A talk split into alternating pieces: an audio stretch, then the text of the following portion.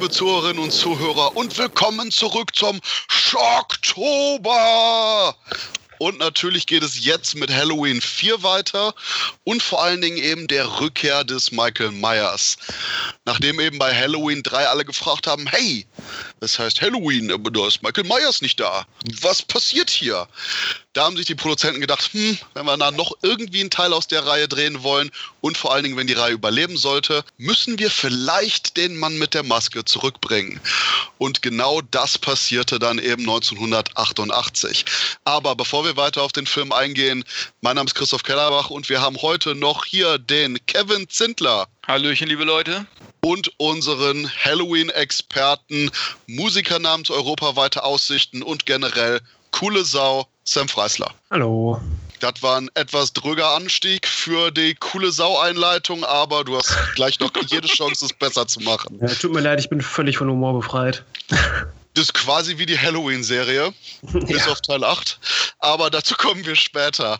Denn jetzt bei Halloween 4, wir hatten die klassische Ausgangssituation. Am Ende von Teil 2 ist ja eigentlich Michael Myers in die Augen geschossen worden, explodiert, verbrannt und relativ sehr eindeutig tot. Man hat das Ganze in Teil 4 mit einer intellektuellen und einfach nur wunderbar intelligenten Lösung weitergeleitet. Und diese war, war nur eine Fleischwunde. Und also quasi genau wie die Actionhelden ist Michael Myers eigentlich komplett noch in Ordnung, aber im Koma gelandet. Und jetzt einige Jahre später bricht er mal wieder aus, denn die ganzen Irrenanstalten im Halloween-Universum haben quasi eher so eine Drehtür. Und Jamie Lee Curtis dachte auch, hm, ich bin Star, ich will da nicht mehr mitmachen, dreht doch mal irgendwas anderes, hat auch abgelehnt, so einen Gastauftritt zu machen, weswegen Michael Myers jetzt seine Nichte Jamie verfolgt. Und erstmal, bevor wir so auf die Highlights und die ganzen Produktionsdetails eingehen, Sam, wie, wie fandst du Teil 4? Denn du hast ja durchaus eine, ich sag mal, spezielle Beziehung zu dem Film. Teil 4 war der erste Film der Reihe, den ich damals gesehen habe im Fernsehen. Von daher klebte auch noch ähm, sehr, sehr viel Nostalgie dran. Und ich muss sagen, ich habe immer noch eine Schwäche für den Film. Ich sehe die Probleme. Das Drehbuch ist doch hier und da recht holprig, gerade was die Continuity der zu den vorherigen Filmen angeht. Die Art und Weise, wie man an Teil 2 anschließt, nicht so wirklich. Und ich habe auch das Gefühl, im letzten Drittel ging dem Film so ein bisschen die Puste aus. Nichtsdestotrotz liebe ich den Film einfach für seine Atmosphäre, die, ähm, die einfach nur so von Herbstatmosphäre und Halloween-Atmosphäre strotzt. Und da hat man sich wirklich Mühe gegeben, das wirklich gut hinzubekommen. Ja, wie gesagt, der Film hat seine Probleme, aber irgendwie habe ich auch eine Schwäche für ihn. Kevin, siehst du das ähnlich? Für mich die größte Schwäche ist der Anfang des Films, ganz klar. Also wie die das aufklären, äh, das Ende vom zweiten Teil, also das ist schon frech, muss ich sagen. Eigentlich schon eine Frechheit, muss man ganz ehrlich sagen. ne? Da muss ich ja sagen, äh, da ist ja sogar Rocky 5 mit der Erklärung, dass Rockys Sohn auf einmal um zehn Jahre gealtert ist, viel besser, äh, innerhalb von ein paar Wochen. Aber gut, ähm, nein, äh, aber trotz alledem, bis auf, wie gesagt, dass, dass der Anfang einfach total plem plem ist, aber du musst ihn ja irgendwo wieder einführen. Was, wie willst du es machen? Wie willst du es anders machen? Ne? Da, dann musst du wirklich sagen, er kommt aus der Hölle gestiegen und ist wieder da. Hätte man vielleicht so machen müssen. Viel schlimmer äh, ist es, also das wäre ja vielleicht sogar noch erklärbar gewesen.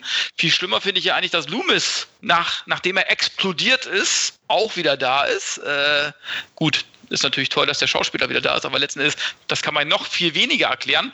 Aber egal, es ist ein Slasher-Franchise, da muss man eben halt mit leben, mit solchen Erklärungen, in Anführungsstrichen. Äh, aber äh, letzten Endes, was ich dem Film wirklich zugute halte, ist, dass er alle Slasher-Zutaten hat, die ein guter Slasher haben muss. Und dass er sehr kurzweilig und sogar auch sehr actionreich ist. Vielleicht sogar der actionreichste der Reihe. Also der unterscheidet sich ja nun wirklich auch von, von, der, von, der, von der Kurzweiligkeit sozusagen sehr von den ersten und zweiten Teil. Und äh, das musste aber auch so sein, weil er muss ja eben halt, es du musst ja so ein paar Sachen verändern. Und das hat der vierte Teil auf jeden Fall äh, ganz gut gemacht. Und darum finde ich ihn sogar ich finde ihn so vom, vom Unterhaltungsgrad her ist es der unterhaltsamste Halloween-Streifen. Wenn man so als, so als, sag ich jetzt mal so, wenn man nur auf Unterhaltung steht, dann ist es wahrscheinlich der beste. Bei mir ist der Fall, wo ich einfach Halloween 4 ist für mich immer ja, gut, wie formuliere ich das, damit es nicht arschig klingt? Hm, okay, vergessen wir das.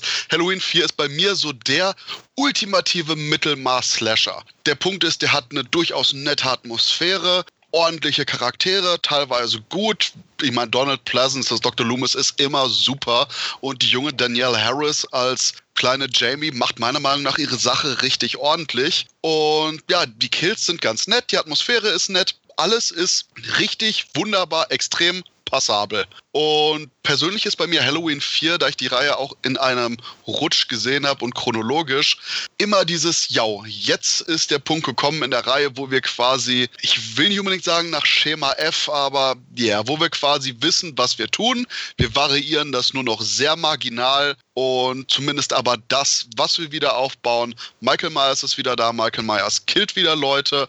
Das ist wirklich alles richtig ordentlich getan. Und man könnte fast schon so bei den Slasher-Filmen so einen Wert setzen, entweder über Halloween 4, sprich guter Slasher, oder unter Halloween 4, schlechter Slasher, weil der für mich genau auf diesem alles ist eigentlich ordentlich ausgeführt Level ist, ohne allerdings wirklich allzu sehr in die eine oder andere Richtung auszuschlagen.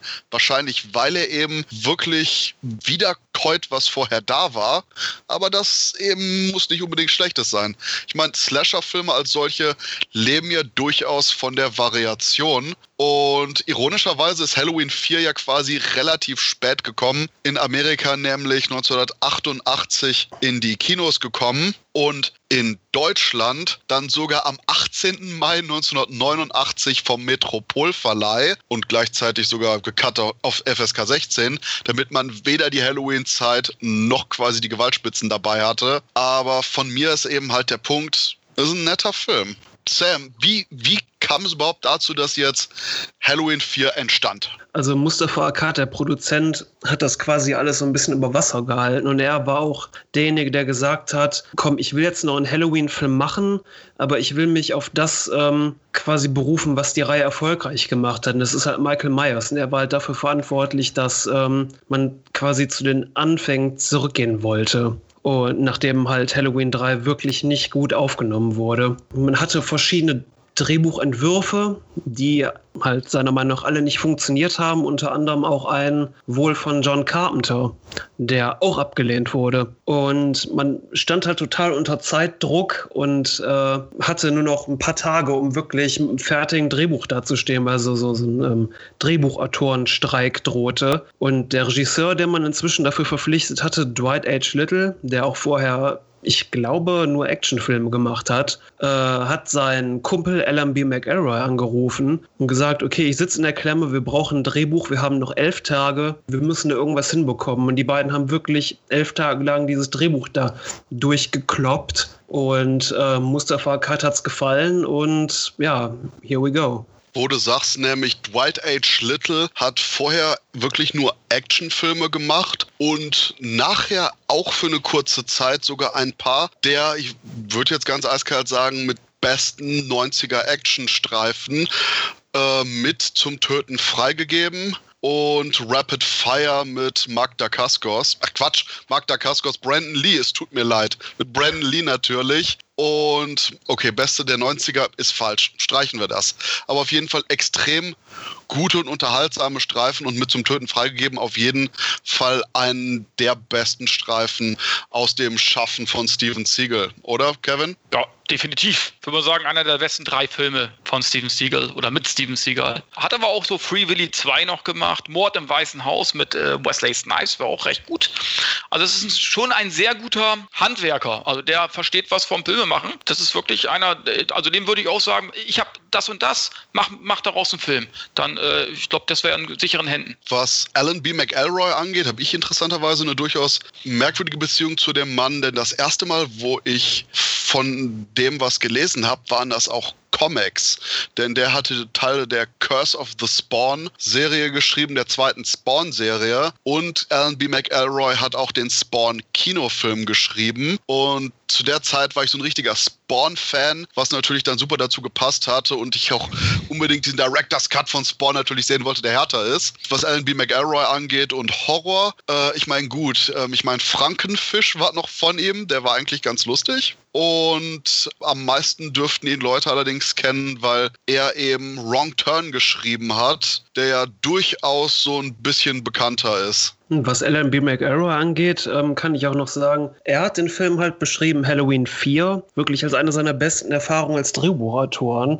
weil wirklich fast alles, was er geschrieben hat, auch verfilmt wurde. Er sagte, das ist danach nie wieder passiert. Und ich muss mich korrigieren, Frankenfisch war nicht von LB McElroy. Ich weiß gar nicht, mit was ich das jetzt verwechselt habe. Aber wie gesagt, McElroy hat auch durchaus noch eine interessante Vita zum Einarbeiten, genau wie Dwight H. Little. Und wo du eben schon sagst mit dem Skript und dem der Rückkehr zu den Elementen, die durchaus funktioniert haben, was waren so eure persönliche Highlights von Teil 4, Sam? Die Highlights vor allen Dingen waren, fand ich, der Cast. Also die Atmosphäre hatte ich ja schon eben angesprochen. Einhergehend mit dem Look. Man hat sich wieder dieses Nachtblau, das hat man wieder wunderbar hinbekommen. Aber wirklich auch der Cast. Ich finde auch die kleinen Rollen in Halloween 4 sind auch einfach gut besetzt, dass sie irgendwie im Kopf kleben bleiben. So, sogar dieser, der Kerl, der in diesem Stromwerk arbeitet, Bucky. Jeder kennt irgendwie dem seinen Namen, weil er ihn halt so groß auf diesem Helm geschrieben hatte. Und es gab sogar Fans, die haben für den extra eine, eine Website eingerichtet. Jeder, jede Figur in diesem Film ist irgendwie gut besetzt, finde ich. Eine der wirklichen Stärken von Halloween 4 ist wirklich der Cast. Ja, Bucky, das war derjenige, ja, der den ähm, ja, blitzenden Abtritt hatte, ne? Mhm. Wobei ich ja auch ernsthaft sage, Halloween 4 Fans sind crazy. Für so einen mhm. Nebencharakter einfach eine ernsthafte Website zu machen. Ja. Aber äh, Kevin, hast du auch für irgendeinen Fancharakter irgendeine Website gemacht? Nee, das nicht. Oh. Aber äh, ich kann da Sam nur zustimmen. äh, die Besetzung ist gut. Ich mag auch Bo Star, der spielt den Sheriff. Äh, spielt auch so, auch so ein ziemlich. Ich mag's, wenn, wenn du so einen vierten oder fünften Teil einer Reihe hast sozusagen, und das spielt ja meistens immer an demselben Ort, ne? dann äh, gibt es ja auch so Filme, wo das dann immer wieder erklärt wird, oh, da ist doch gar kein Killer, sie bilden sich das ein. Nein, der Loomis geht dahin, der erzählt das und die Leute glauben das auch. Ich meine, das wäre auch blöd, wenn es nicht so wäre. Ist ja schon genug passiert, ne? Irgendwo, ne?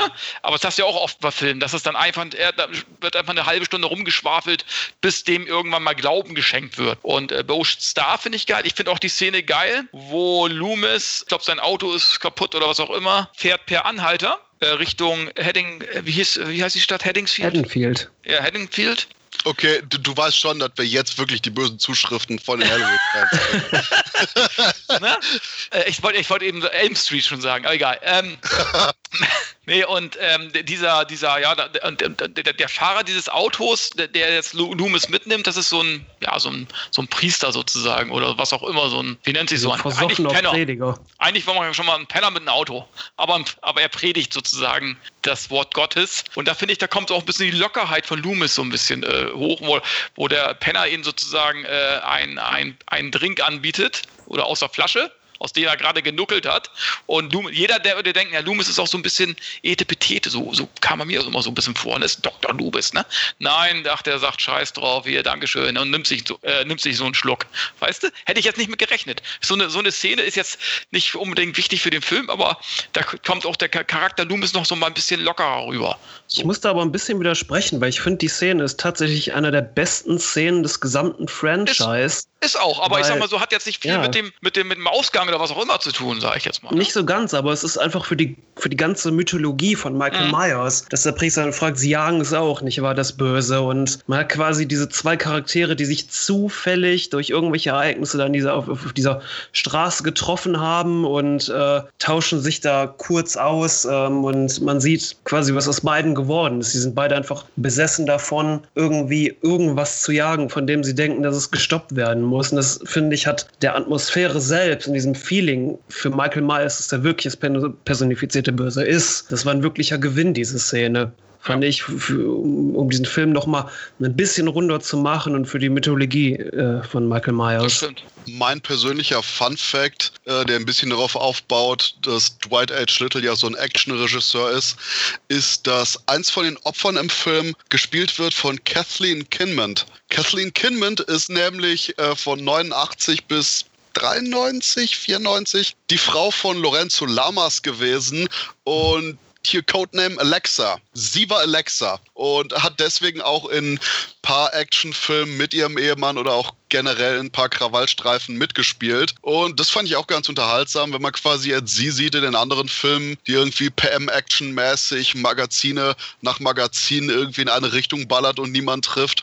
Oder hier eben mit Michael Myers konfrontiert wird. So in meiner Fantasie denke ich, hm, es wäre richtig cool, so eine Art PM-Action-Film mal mit Michael Myers zu sehen. Aber wahrscheinlich gehen wir dann in eine noch zu falsche Richtung. Und wo wir gerade bei der Action sind, wie wir auch schon sagten, dass quasi jetzt Teil 4 so ein bisschen mehr Zunder hatte, aber gleichzeitig die alten Werte der Halloween-Reihe aufbauen wollte. Ich war überrascht davon, wie gewaltmäßig zurückhaltend der Film trotzdem noch war, gerade für Ende der 80er Jahre Slasher, oder Sam? Ziemlich. Also es war auch von Mustafa Akkad und von dem Regisseur die Intention, daraus jetzt nicht so, ein, so, so, ein, ähm, so, eine Schlachtplatte zu machen, sage ich mal. Man hat auch relativ ähm, sich zurückgenommen bei, bei, den, bei den Mordszenen. Lustigerweise, als dann aber der Film fertig war, man ihn gescreent hat und man äh, so ein besseres Bild davon hatte, ist man aber nach den Dreharbeiten nochmal zurückgegangen, weil man den Film dann wieder ein bisschen aufpeppen wollte. Und John Karl Büchler ist der, glaube ich, war da auch ein bisschen mit für verantwortlich. Der hat nachträglich die, die Make-up-Effekte dafür gemacht. Einmal diesen Daumen in den, in den Schädel vorne rein. Das war ein Nachdreh. Diese, dieses Halsaufreißen am Ende von dem Fahrer des Trucks, das war auch ein Nachdreh. Und äh, man hat den Film nachträglich wirklich noch blutiger gemacht. Auch die Szene ähm, im, in, an dieser Raststätte, Werkstatt, wo Dr. Loomis anhält. Eigentlich sollte es da auch noch, auch noch eine, ähm, eine Einstellung geben, wo Michael Myers quasi diese, diese, diese Stange nimmt. Das sieht man ja, wie, sie, wie er sie dem, ähm, dem Mechaniker wirklich einmal durch den, durch den Hals quasi rammt, durch den Mund. Aber das wurde dann letztendlich doch geschnitten. Und ich ja. glaube, es, glaub, es gab eine Szene, was auch gefilmt wurde, was im Film dann tatsächlich nicht verwendet wurde, als Dr. Loomis äh, in diesen, in diesen, wo der Krankenwagen drin liegt, dieser, dieser Tümpel, geht da einmal rum und guckt da rein. Man hat tatsächlich noch eine Innenansicht gefilmt, wie da die verstümmelten Körperteile und Körper liegen. Das hat man aber weggekürzt. John Carl Bückler ist nämlich auch ähm, zum Beispiel der Regisseur von Freitag der 13. Teil 7, den der auch mit extrem viel Gore versehen hat, weswegen es quasi der am verstückelsten, wirkendste Film der Reihe ist. Und Bücklers Effekte, ich meine zum Beispiel Filme, die man alle so als B-Movie-Fan kennt. Er hat die Carnosaurier in Carnosaurus gemacht. Er war eben bei zahlreichen Charles Band Produktionen dabei, wie Dolls, dem richtig coolen Destroyers, Terror Vision, hat Sachen für äh, Trancers gemacht und ähm, hat zum Beispiel die Kreaturen in Troll gedreht und war auch dann für Ghoulies die Effekte verantwortlich und wenn ich mich richtig erinnere, für die Regie von Ghoulies 3. Also der Typ wusste wirklich effektmäßig, was er gemacht hat. Und hat er nicht auch Hatchet 3 gemacht? Er hat auf jeden Fall die Spezialeffekte in Headshot gemacht, so viel mhm. weiß ich. Aber ähm, er hatte dann auch, äh, Moment, ich schaue gerade nach, nein, er hat Hatchet 3 nicht gemacht. Mhm. Ähm, aber gerade bei Bückler überrascht es mich dann erst recht, dass der Film noch so zaghaft ist. Wobei ich mich nicht wundere, dass quasi viele von den Testzuschauern meinten, hey, irgendwie ist das harmloser. Denn gerade ja in den 80er Jahren, ich meine, wir sind gerade hier 88, wir sind in der Zeit von der Boomperiode von Nightmare on Elm Street, wo man auch quasi bei Slasher-Filmen nicht nur einen teilweise übernatürlicheren Touch hatte, sondern auch eben wirklich viel mehr Budenzauber da drin hatte. Und wahrscheinlich war das Wort damals eben noch nicht richtig in, aber möglicherweise hat man dann eben das Gefühl gehabt, dass Halloween 4 regelrecht retro ist, im Gegensatz zu dem, was man sonst so im Kino hatte. Kevin, hast du auch irgendwie so die er Erwartung, dass Halloween 4 eigentlich noch mehr abgehen müsste? Mm, ich, ich sag mal, er, er, ist schon recht kurzweilig und es wird ja auch relativ viel geschossen in dem Film. Wahrscheinlich äh, wurde nie mehr in, in, in einem Halloween-Film geschossen wie jetzt, ne? wie im vierten Teil. Aber ja, ja, es ist, schwierig, ne? Wenn du, ich sag mal, so die Atmosphäre willst du ja trotzdem so ein bisschen beibehalten von den Vorgängern, ne? Äh, dann ist das schwierig, wenn du dann äh, äh alles komplett über den Haufen schmeißt und daraus, daraus so, so eine Art Rocky 4 des Halloween-Franchises machst irgendwie.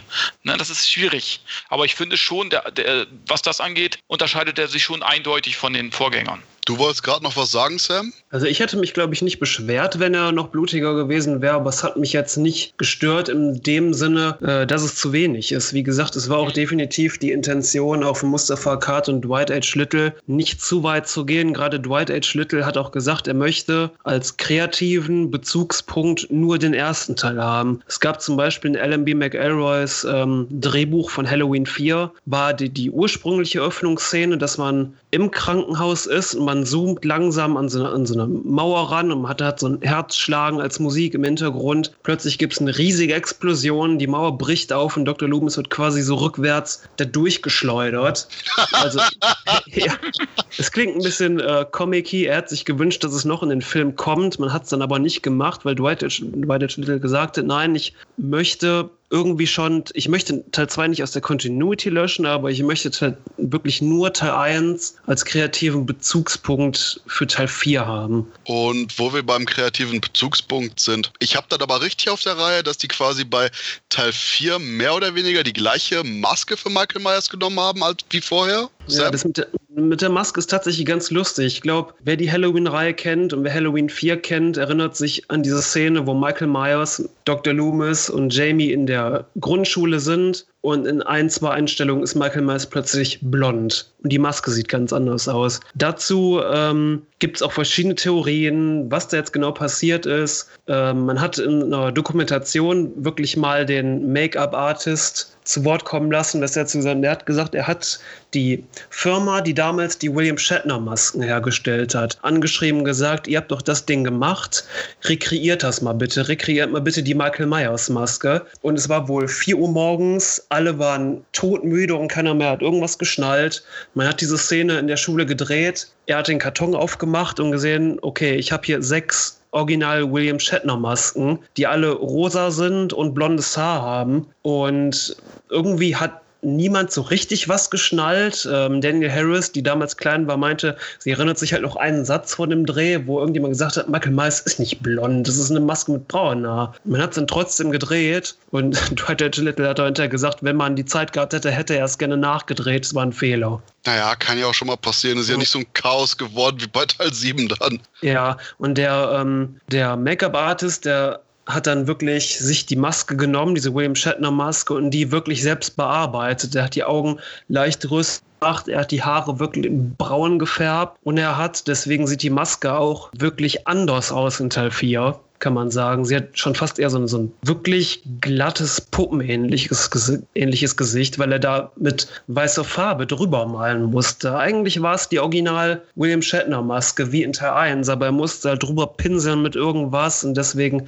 hatte die halt einen etwas, sag ich mal, dickeren Look. Und Halloween 4 ähm, ist dann ja auch wiederum, wie viele Teile der Reihe im Frühjahr 1988 gedreht worden, für 41 Tage. Und ist einer der wenigen Slasher-Filme, wo auch wirklich ein kleines Kind die Hauptrolle hat. Und mhm das war wirklich der Ausgangspunkt für Danielle Harris, die nachher ein großer Horrorstar wurde. Wie hast du das empfunden, Kevin, dass man quasi wirklich so eine, ja, so ein Kind hier in dem Horrorfilm, in einem Slasherfilm als Protagonistin hat? Oh, hat mich jetzt nicht gestört. Die Frage ist natürlich storymäßig, warum will er unbedingt sie killen? Also, wo er wusste ja letzten Endes, vielleicht denke ich auch zu viel drüber nach, ne? Äh, wo er wusste ja letzten Endes, als er flüchtet, dass er genau äh, als auf sie abgesehen hat. Aber gut, ähm, ja, aber ich sag mal so, es hat mich jetzt nicht gestört. Also oftmals stören mich ja irgendwie Kinder in Filmen. Entweder sind sie vorlaut oder, äh, ne, oder kämpfen oder weißt du, das, das, es wäre blöd gewesen, wenn das Kind jetzt gegen Michael Myers kämpft und er stürzt dann aus dem Fenster irgendwie, weil sie ihn einmal gegen Schienbein tritt oder so, weißt du? So, und ähm, das ist jetzt nicht so und von daher fand ich es jetzt nicht störend. Also ich fand's, fand's okay. Und sie spielt ja im fünften Teil ja dann auch, geht das ja quasi nahtlos weiter. Also quasi nicht die Variante wie bei äh, Jurassic äh, Park 2, ich verprügele einen Raptor mit Gymnastik. Ja, ja ich, ich sage ja, sowas, sowas ist immer gefährlich, so mit Kindern und so weiter. Ne? Mhm. Also das ist, ist, ist nicht immer immer das, das Allheilmittel, sage ich jetzt mal. Aber hier hat Ja, es ist auf jeden Fall eine mutige Entscheidung ja. gewesen, ja. wirklich ein Kind als Hauptdarstellerin zu nehmen. Ja. Weil ob man jetzt, unabhängig davon, ob man Kinder mag oder nicht, mhm. dein Film ist einfach tot, wenn du ja nicht nur einen schlechten Schauspieler hast, auch wenn du ein Kind hast, das schlecht schauspielt, weil es einfach so unbeholfen wirkt. Aber Daniel Harris ist einfach richtig gut in dem Film. Ja, und es ist das einzige Mal, wo man sich definitiv schlecht fühlen muss, wenn man sich darüber ärgert, dass sich die Heldin nicht auszieht. Okay, das schneiden wir besser. Äh, ähm, Der lustigerweise. Ja, das korrigiert dann ja Teil 6. Lustigerweise spielt sie ja auch in, im, im, Remake vom Halloween 1 und 2 ja auch äh, wieder mit, bloß äh, in einer anderen Rolle. Ne? Fand ich eigentlich auch mal ganz witzig. Ja, und da hat sich dann definitiv äh, Rob Zombie gedacht, jetzt ziehen wir es hier mal aus. Was mich auch noch jedes Mal erheitert bei Halloween 4 ist der eine Mord von Michael Myers, wo irgendwie dieser, ich, dieser eine Jugendliche mit der Flinte ankommt. Michael Myers hey. nimmt ihm die Flinte ab und du denkst, knallt er ihn jetzt ab? Und, und Michael Myers ersticht den Typ mit der Flinte und pinnt den auch so gegen die Wand als Reminiszenz von Teil 1. Nee, das war tatsächlich nicht so. Oh, nicht? Nee, das war ähm, an die Wand gepinnt wurde ja Kathleen Kinmont. Und der Typ, äh, der, der quasi Michael Myers aufhalten will, der Michael Myers greift ja einfach nach dieser Flinte und rammt sie und haut sie ihm quasi ins Gesicht und wirft sie dann einfach weg. Der, der stirbt halt in dem, Michael Myers packt ihn dann, hebt ihn hoch und bricht ihm irgendwie das Genick. Gut, das ist dann definitiv der Mandela-Effekt. Ich hätte schwören können, dass das bis jetzt jedes Mal, wo ich den Film gesehen habe, das so passiert ist. Wow. Ich meine, Florian ist nicht da, irgendjemand muss jetzt den alten verwirrten Mann spielen. Okay, das schneiden wir auch besser. Nein, passt schon. Hier wird nichts geschnitten. Wir sind genauso ungeschnitten, wie der Film selbst glücklicherweise jetzt ist. Ja, das ist super Überleitung, Leute. Denn ähm, der kam eben, wie gesagt, gekürzt in die Kinos und hatte gut eine halbe Minute geschnitten. Und vor allen Dingen der Kinoeinsatz durch den Metropolverleih war richtig klein und hatte eigentlich kaum irgendwie eine gute Zuschauerzahl, weswegen man auch da nachher quasi das gleiche nochmal durchgezogen hat mit der Videokassette, dass man auch eben gesagt hat, uh, wir sind nicht so gut im Kino gelaufen, wir werden den ganzen jetzt auch wieder mit der 16er Fassung erstmal auf Video rausbringen. Es gab, ich meine, später noch von Screen Power eine ungeschnittene Videokassette, aber dadurch, dass der Film eben ständig um die heftigsten Szenen gekürzt war, wurde er, auch erst später, nämlich im September 1994, indiziert, als die Bundesprüfstelle für jugendgefährdende Schriften damals die USVHS in die Hand hatte. Und dann kamen eben die deutschen ungekürzten DVD-Auflagen und Co. Davon wurden auch ein paar indiziert, bis schließlich endlich im August 2013 der Film einfach nur runterkam vom Index, neu geprüft wurde mit einer ab 16 Freigabe. Das ist auch was, wo ich sage, ja, die Freigabe jetzt ist definitiv passender als vorher. Äh, besonders eben auch das Ende finde ich eigentlich immer noch recht gut, wo er dann zusammengeschossen wird und in diesem, was ist das, so ein Brunnen? Schacht ist das. Oder Schacht äh, hineinfliegt. Da kommen wir, glaube ich, auch, auch, im fünften Teil nochmal dazu.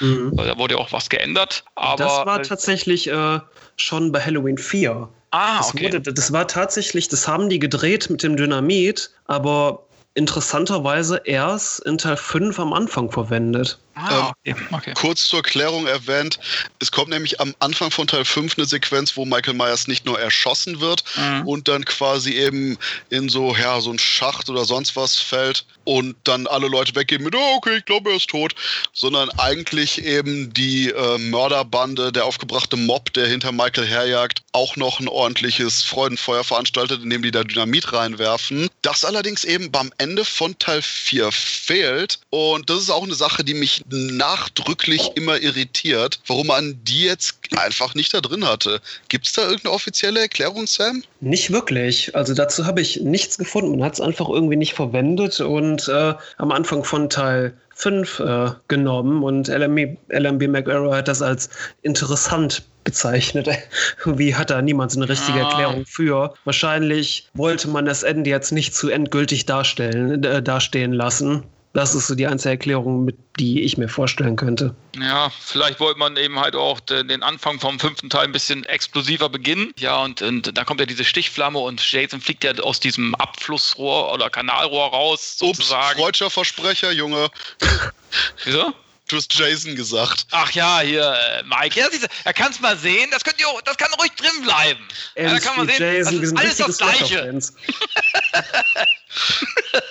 Äh, quasi Jason Voorhees. Das ist quasi der Ja. coole Michael Myers. Äh, Die unterscheiden sich ja kaum, die unterscheiden sich ja auch kaum voneinander, sage ich jetzt mal. So gesehen. Ne, Das könnten ja auch Brüder sein. Hm, Wobei, da gehe ich so weit und sage, die Erklärung, warum Jason immer wieder kommt, besonders eben ab einschließlich Teil 5 und dann Teil 6, kaufe ich deutlich mehr als die, nein, nein, er ist wirklich immer noch ein Mensch. Wir können ihn nur nicht töten. Ja, da, ja genau. Von Halloween, wo ich, wo ich auch immer so ein großes Problem wirklich mit der Mythologie Richtig. des Franchises habe, wo Richtig. auch ständig eben dieser Punkt ist, nein, nein, er ist wirklich nur ein Mensch. Wir, wir können nur alles mit ihm machen und er geht nicht drauf. Ja, aber das ist, wie gesagt, und gerade, das habe ich ja auch am Anfang gesagt, gerade so im, Hinblick auf den zweiten Teil oder auf den Rückblick äh, des zweiten Teils, wo er wirklich ausbrennt, er brennt aus, kommt dann sozusagen unbeschadet, äh, taucht er in Teil 4 sozusagen äh, wieder auf. Dann, kann man, dann hätte man wirklich den Anfang so machen müssen, er steigt aus der Hölle empor, keine Ahnung, aus dem Grab, keine Ahnung, ist doch scheißegal. Je, äh, je, spätestens jetzt weiß ja jeder, dass er, dass er unmenschlich ist. Das wäre, glaube ich, hätte man, glaube ich, besser verkaufen können oder den Leuten besser klar machen können. Weil spätestens äh, nach dem Ende des zweiten Teils glaubt keiner mehr daran, dass es ein Mensch ist. Oder also Ja, es das- ist halt diese, diese alte Diskussion, ist er ein Mensch oder ist es wirklich Ja. das personifizierte Böse? Ach. Dr. Loomis nennt ihn ja immer, okay, das ist kein Mensch, Okay. das ist einfach das Böse. Das ist halt immer so ein bisschen Aber- aber diese, diese Jason- Gratwanderung. Das finde ich dann bei Jason ein bisschen glaubwürdiger, das Ganze, weil da ist, steht ja, Ja. fast von vornherein eigentlich fest, dass er eine Ausgeburt der Hölle ist, sozusagen. Ja, 4 hätte da einfach ein bisschen anders rangehen müssen, Ja, ähm, richtig. finde ich. Das stört so ein bisschen, Vielleicht ne? Michael Myers ein bisschen wirklich verkohlter darstellen Ja, oder einfach wirklich ein anderes Opening drehen, wo du halt wirklich irgendwie eine Erklärung findest, wie, wie das Michael Myers vielleicht doch nicht so verbrannt ist, dass da mich Leute mit Feuerlöschern hingekommen sind oder irgend so ein Scheiß. Hauptsache irgendwas. Aber- er hat seine Haare noch, alles, ne? Also. Weißt du, das, man hätte es so machen, wirklich, und das stört mich am meisten am vierten Teil, weil ich mag den vierten eigentlich, wirklich. Das ist wirklich ein guter Slasher. Aber die Erklärung sagt doch einfach, der kommt aus der Hölle. Ende. Das wäre viel besser gewesen. Wobei, Das das ist der, der, erste Punkt, Soft-Reboot der Reihe. wobei das ist der Punkt, wo ich wirklich sage, ich bin ja, wenn du wirklich fragst, wer ist cooler, ich bin immer Team Jason, was Ich das auch. angeht. Ich auch. Mein Paradebeispiel ist dafür bei Freitag 13. Teil 2, wo alle Charaktere sagen, hey, ist der Killer vielleicht Jason Voorhees? Und der nächste Satz ist, nein, nein, das macht keinen Sinn. Der ist als Kind gestorben. Wieso soll das jetzt ein Erwachsener sein? Das ist alles Schwachsinn. Und weil allein schon, wie gesagt, der erste Film, wo Jason wirklich als Mörder ist, in drei großen Dialogsequenzen wirklich ein Ausrufezeichen da dran gehängt wird, dass es eigentlich keinen Sinn macht, dass das alles der Fall ist, finde ich gerade schon, weil man das eben so einbaut. Und Ja. weil ich brauche keine wirkliche Erklärung, ob es nachher das Necronomicon war oder was auch immer, das Böse im See, ist mir wurscht. Aber gerade die Einarbeitung von diesem merkwürdigen Element, dass die Figuren selber mehr darüber reden. Und genau das, was Sam nämlich jetzt gesagt hat, dass ja Dr. Loomis immer sagt, ja, es ist das Böse, das personifizierte Böse, dass man da schlicht und ergreifend noch so ein, zwei wirkliche Diskussionen drüber hat, so ein Ausrufezeichen dranhängt eben. Warum lebt er immer noch? Warum ist er immer noch so getrieben und wirklich mit übermenschlicher Kraft beseelt, die er ja auch immer wieder zeigt, wenn er Leute umbringt oder die Köpfe zusammendrückt oder hast du nicht gesehen. Das ist einfach nur der Punkt, wo nach wie vor das Zurückbesinnen auf Teil 1, auf dieses Er ist ein Irrer, der ausgebrochen ist, bei mir bei Teil 4 eben Ja. nicht so funktioniert, weil man hat eben zwei Filme noch als Vorgeschichte. Man hat Teil 1 und Teil 2. Egal wie sehr man sich jetzt aussucht, was vielleicht mehr oder was vielleicht weniger akkurat war für das Franchise, für die Continuity. Genau da hat man ja eben, wie gesagt, wie Sam gesagt hat, diesen wunderschönen Ansatzpunkt von ist das personifizierte Böse. Und es ist ein richtig cooles Element, auf das man auch nicht unbedingt eine Antwort braucht. Aber wenn man quasi diesen Ansatz hat,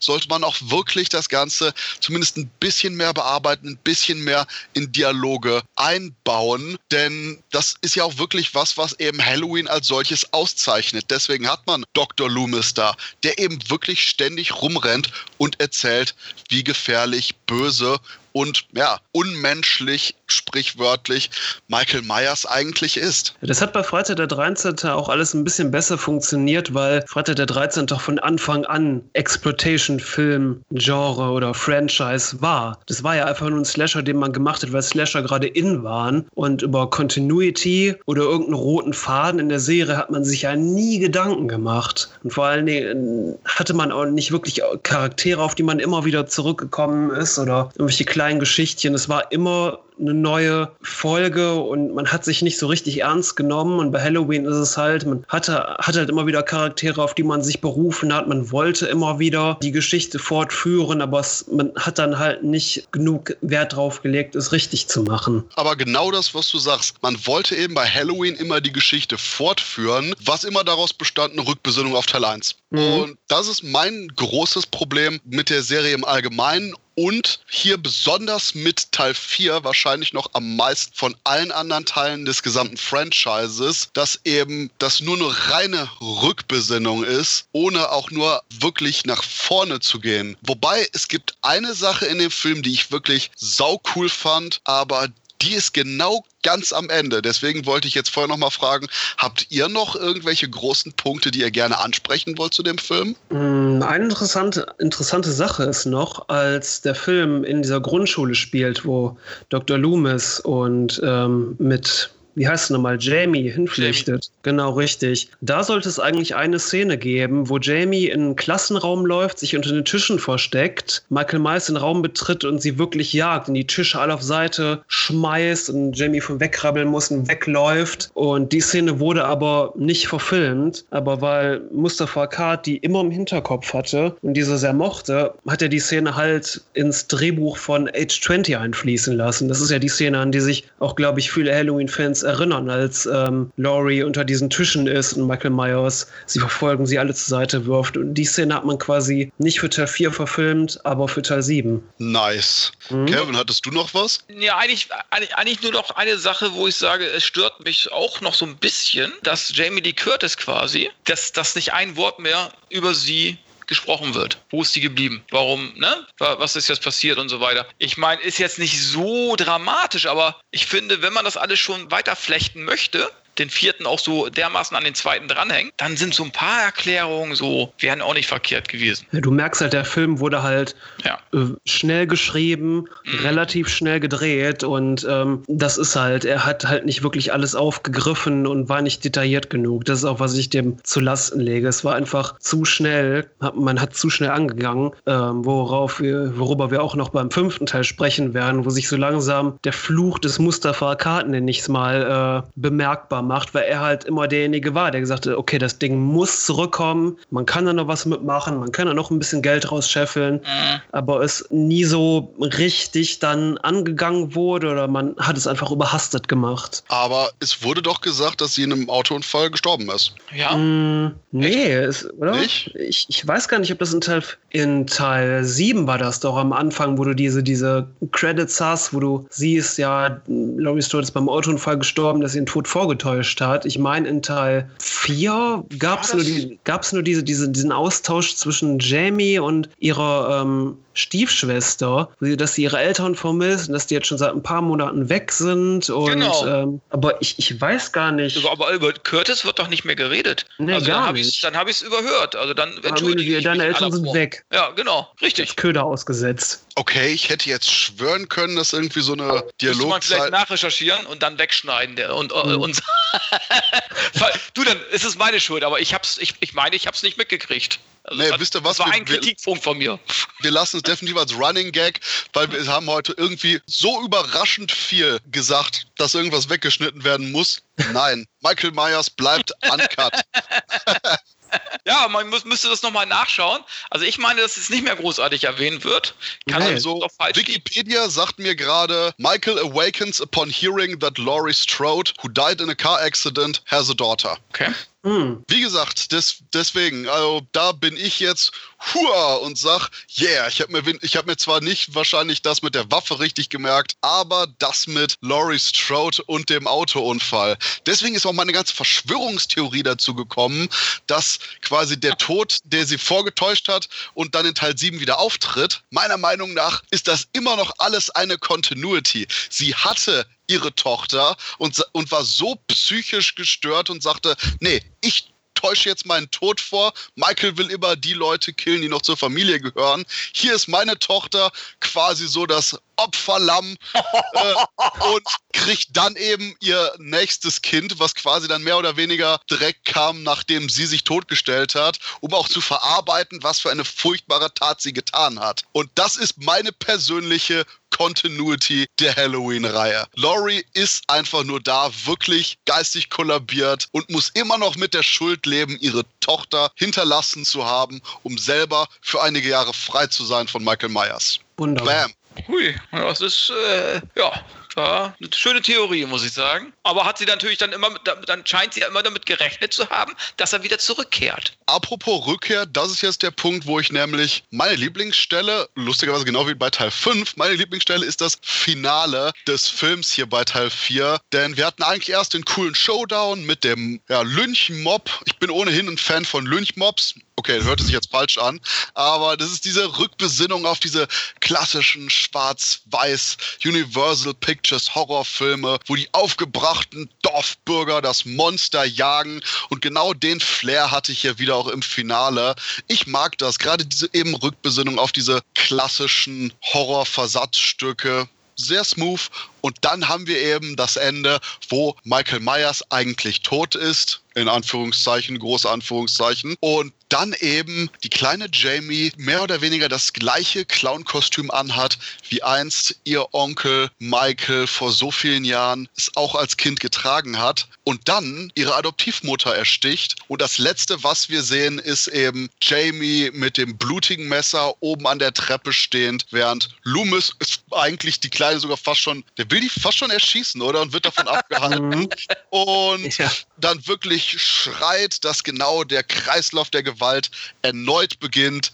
Abspann, fucking awesome. Und bevor wir jetzt gleich darauf eingehen, dass das Ganze abgefuckt wurde von Teil 5, generell finde ich aber den Ansatz cool, ja. oder? Ja, mhm. absolut. Geiles, geiles Ende, überraschendes Ende. Äh, da, also Gerade auch zur damaligen Zeit, denke ich mal, da haben viele äh, sich gedacht, what the fuck, was ist denn jetzt los? Von der Idee her, dass da nochmal so ein Twist nochmal eingebaut wird, fand ich super. Was nachher draus gemacht wird, okay, da kommen wir gleich noch zu. Also ich fand es auch super. Also wie du schon gesagt hast, dass, ähm, ich fand es auch immer sehr klassisch, als Michael Myers am Ende von diesem Mob erschossen wird. Es ist alles in diesem, in, diesem Schachtfeld. Das hatte so ein bisschen was von Frankenstein, das Ende. Und es spielte halt alles in diesem vernebelten Waldstück. Das hatte schon was sehr Klassisches. Und ja, das Ende ist ähm, mit Jamie großartig. Und tut mir wirklich in der Seele weh, dass quasi genau das gleiche wie, oh, die Explosion in Teil 2 ist Fleischwunde. Und dann am Anfang von Teil 5, oh ja, das, wo die irre geworden ist und entweder vom Geist von Michael Myers besessen wurde oder selber quasi der gleichen, ja, übernatürlichen Drang zu Morden anheimfiel. Na, mhm.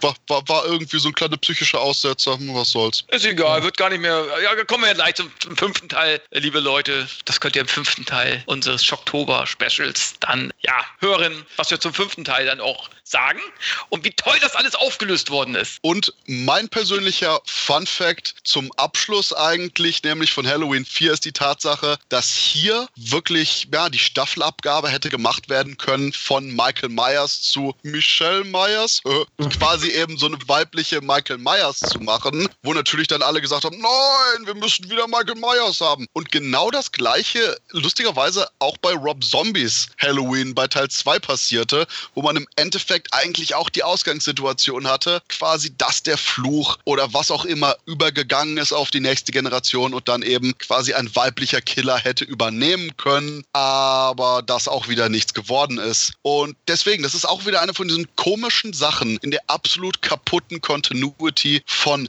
Halloween, wo irgendwie vielleicht unmerklich die Serie immer darauf hinaus will, nicht nur eine Staffelabgabe von Michael Myers zu machen, sondern auch eben einen weiblichen Killer einzuführen, der aus seinem Umfeld stammt. Aber ja, yeah, es hat nie sollen sein. Sam, weibliche Killerin ja. bei Halloween, wäre das was für dich? Es geht nicht immer so darum, um Mann, Frau, Michael Myers oder sonst irgendjemanden. Ich habe das auch gestern ähm, oder vorgestern, als ich den neuen Film gesehen habe, auch wieder gemerkt. Halloween ist einfach ein Stück weit immer an seine eigene Form gebunden. Man hat vielleicht immer so Ansätze, dass man was anderes machen will, aber man kann sich nie so ganz davon lösen, weil man immer so ein bisschen Fanservice. Irgendwie muss es immer Michael Myers sein. Irgendwie muss es immer auch noch ein Teenie-Slasher sein. Und wirklich was anderes kannst du dann damit nicht mehr machen, weil es dann einfach zu sehr abweicht. Und es ist, wie du schon gesagt hast, Rob Zombie hat sich ja sehr weit davon entfernt. Auch von der Form, vom Look und was er mit den Charakteren gemacht hat. Und die Fans sind Sturm gelaufen. Und Halloween ist so ein bisschen an seiner eigenen. Es ist wie bei dem Star Wars-Franchise momentan. Es ist einfach an sich selbst gekettet. Ja, jetzt mal so zum Abschluss. Kevin, weiblicher Michael Myers? Nein. Okay, gut. Damit sind wir am Ende unseres Halloween 4 Podcasts angekommen. Und ja, wir sagen auch weiterhin, bleibt uns gewogen, liebe Zuhörerinnen und Zuhörer. Teil 5 ist definitiv in der Mache. Und ansonsten einfach viel Spaß beim Halloween feiern. Und immer dran denken, selbst wenn man explodiert und stirbt, kann man das Ganze nachher immer noch als Fleischwunde verkaufen. In diesem Sinne, bis zum nächsten Mal. Tschüss. Ciao.